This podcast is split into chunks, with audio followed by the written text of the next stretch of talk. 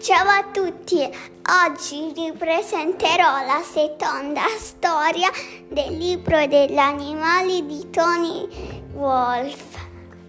Si intitola I pappagalli. To, to, tro, ta, ta, tra.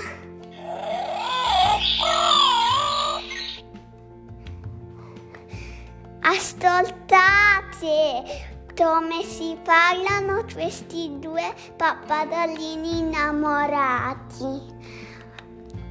Che belle piume hai, dice il maschio alla sua compagna.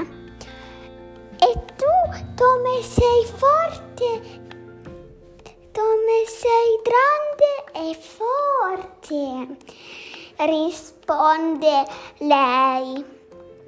Gli altri uccellini volano via cinguettando.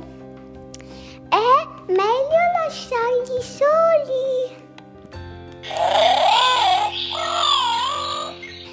Guardate belli pappagalli che sono rossi, blu, verdi e gialli.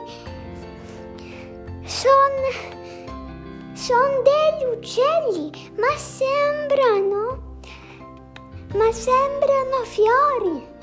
Con questi splendidi colori.